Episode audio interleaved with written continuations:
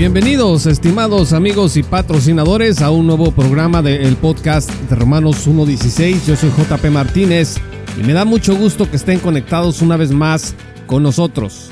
¿Cómo saber si soy cristiano de verdad y no me estoy engañando? Lo primero que tenemos que preguntarnos es, ¿existe un cristianismo falso? La respuesta es que sí.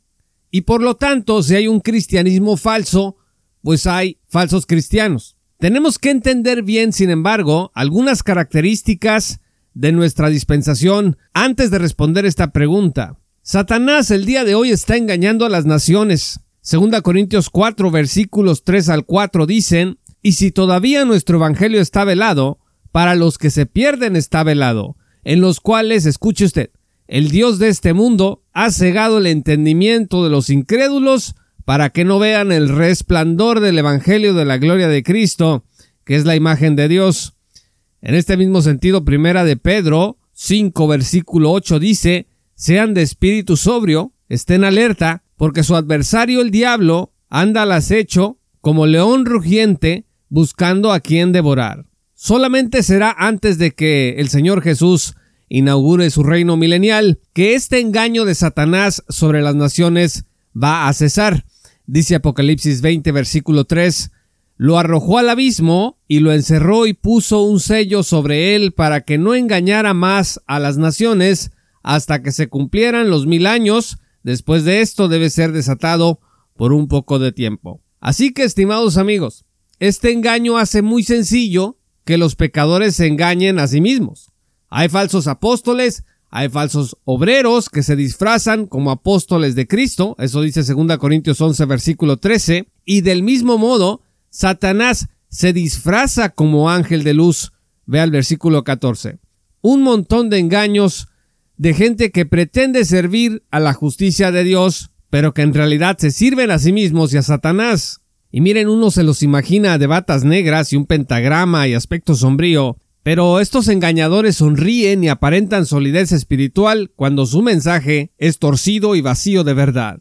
En el desarrollo de este tema también tenemos que preguntarnos por qué Satanás tiene tanto poder en esta era. Fíjese lo que dice el doctor Sperry Schaefer, cito, le ha placido a Dios permitir que la ambición de Satanás lo lleve a su propia destrucción y así él pueda mostrar su propia debilidad y locura perversa. Fin de la cita. Es decir, Satanás va a terminar cayendo en su propia trampa. Sin embargo, este engaño jamás va a prevalecer contra la iglesia porque en Mateo 16 versículo 18 Cristo prometió lo siguiente, las puertas del Hades no prevalecerán contra ella. Así que ante toda esta evidencia del engaño satánico en el que la gente puede caer, es natural que aún entre cristianos surjan dudas acerca de la eficacia de su salvación, porque Dudar de tu salvación quiere decir que estás dudando de la eficacia de la obra de Cristo en tu vida. Porque el engaño satánico no solo opera cuando una persona se considera salva sin serlo, sino también cuando una persona salvada es acusada por Satanás de que no es salva. Muchos predicadores se han ocupado del primer caso, de estarle diciendo a la gente que hay mucho cristiano falso, pero pocos predicadores se han ocupado del segundo caso, del engaño de Satanás sobre los verdaderos cristianos, que los acusa y los acusa día y noche de que no son de Cristo. Debemos entender esto. Las huestes de Satanás te están acusando ahora mismo. Apocalipsis 12, versículo 10. Fíjese lo que dice. Entonces oí una gran voz en el cielo que decía, Ahora ha venido la salvación el poder y el reino de nuestro Dios y la autoridad de su Cristo, porque el acusador de nuestros hermanos, el que los acusa delante de nuestro Dios día y noche, ha sido arrojado. Claramente aquí Satanás se presenta como alguien que está acusando a los cristianos. Satanás está interesado en que usted no sea productivo en su fe. Escúcheme bien, lo opuesto al amor no es el odio, sino el temor. Donde hay temor, el amor no puede ser en toda su plenitud. Primera de Juan 4 versículo 18 dice, en el amor no hay temor, sino que el perfecto amor echa fuera el temor, porque el temor involucra castigo y el que teme no es hecho perfecto en el amor. Así que si usted está constantemente temeroso de que Dios lo pueda castigar entonces no va a tener paz y no va a servir mucho en la obra del Evangelio. Espero que se empiece usted a dar cuenta de que muy probablemente las dudas que usted tenga respecto de su salvación, en realidad se trata de un temor que no lo está dejando avanzar en la obra de Cristo. Pasará sus días pensando en cómo contentar a Dios, en lugar de descansar en lo que Él ha hecho ya por usted en Cristo Jesús. Y alguien puede decir, pero hermano, es que yo tengo mucho pecado.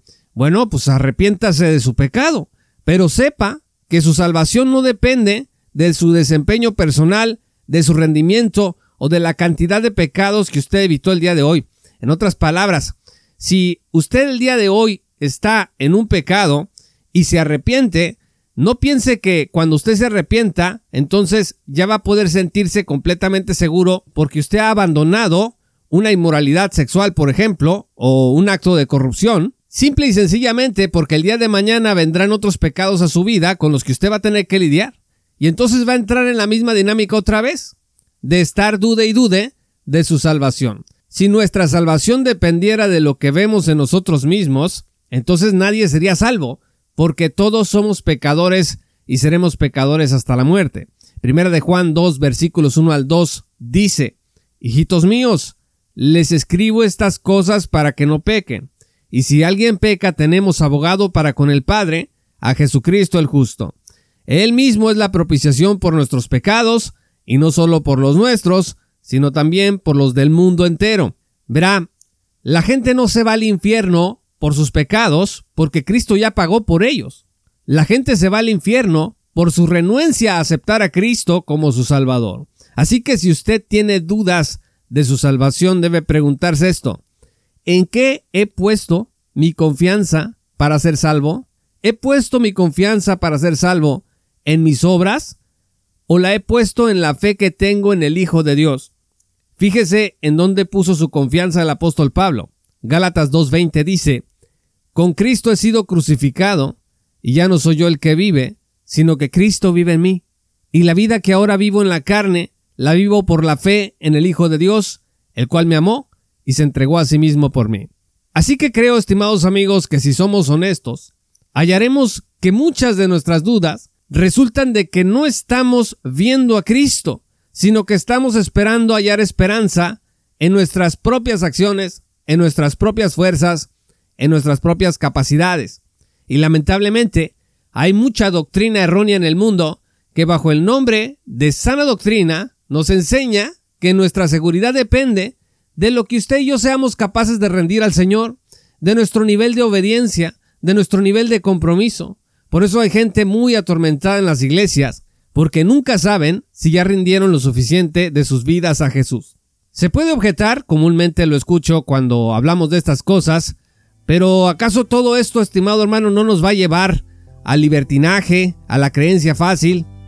Amigo, permítame decirle, que la solución al libertinaje no es la justicia propia, sino el amor de Dios que nos guía al arrepentimiento. Eso dicen las escrituras, Romanos 2, versículo 4 dice, o tienes en poco las riquezas de su bondad y tolerancia y paciencia, ignorando que la bondad de Dios te guía al arrepentimiento.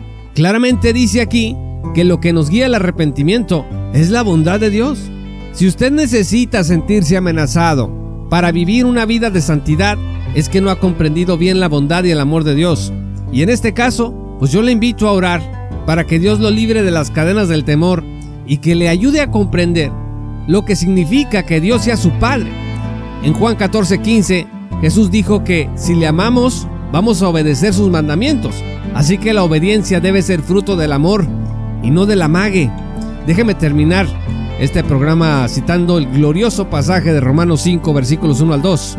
Por tanto, habiendo sido justificados por la fe, tenemos paz para con Dios por medio de nuestro Señor Jesucristo, por medio de quien también hemos obtenido entrada por la fe a esta gracia en la cual estamos firmes y nos gloriamos en la esperanza de la gloria de Dios.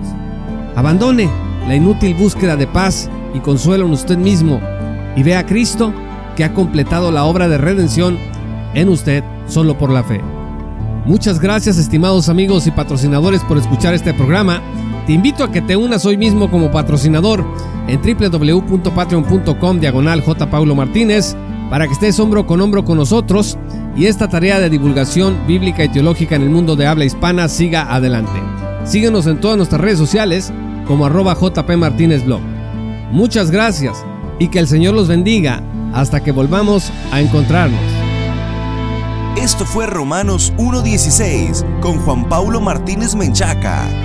Únete como patrocinador y apoya la sana divulgación bíblica y teológica en América Latina. Romanos 1.16. Todos los derechos quedan reservados.